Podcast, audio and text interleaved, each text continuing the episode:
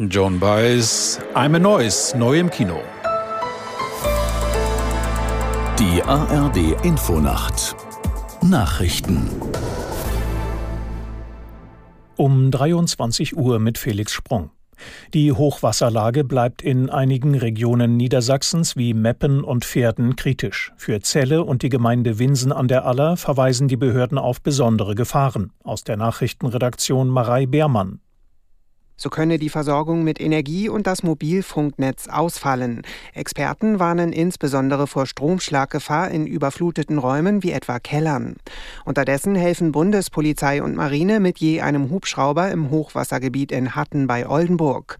Eine Sprecherin der Bundespolizei erklärte, ihr Helikopter bringe besonders große Sandsäcke zu den Deichen. Vom Führungskommando der Bundeswehr hieß es, der Marinehubschrauber erstelle ein Lagebild. In ganz Niedersachsen sind nach offiziellen Angaben gaben etwa 100.000 Kräfte von technischem Hilfswerk und Feuerwehren in den Hochwassergebieten im Dauereinsatz. London hat Kiew weitere Waffen zugesichert. Am Tag der schwersten russischen Luftangriffe seit Kriegsbeginn äußerte sich der britische Verteidigungsminister Shapps entsprechend.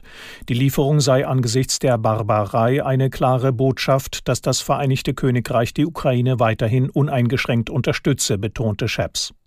Unterdessen hieß es aus Kiew, im Laufe des Tages seien mehr als 30 Zivilisten durch die Attacken ums Leben gekommen. Zudem gebe es mehr als 150 Verletzte. Südafrika wirft Israel Akte des Völkermordes gegen die palästinensische Bevölkerung im Gazastreifen vor. Es rief deshalb den Internationalen Gerichtshof in Den Haag an. Aus der Nachrichtenredaktion Ulrike Ufer. In seinem Antrag argumentiert Südafrika, mit seinem Vorgehen wolle Israel Palästinenser im Gazastreifen als Teil einer größeren ethnischen Gruppe vernichten. Die israelische Regierung wies die Vorwürfe so wörtlich mit Abscheu zurück. Die Terrororganisation Hamas hatte bei ihrem Angriff am 7. Oktober Orte im Süden Israels überfallen und dort Gräueltaten verübt sowie Menschen getötet und verschleppt.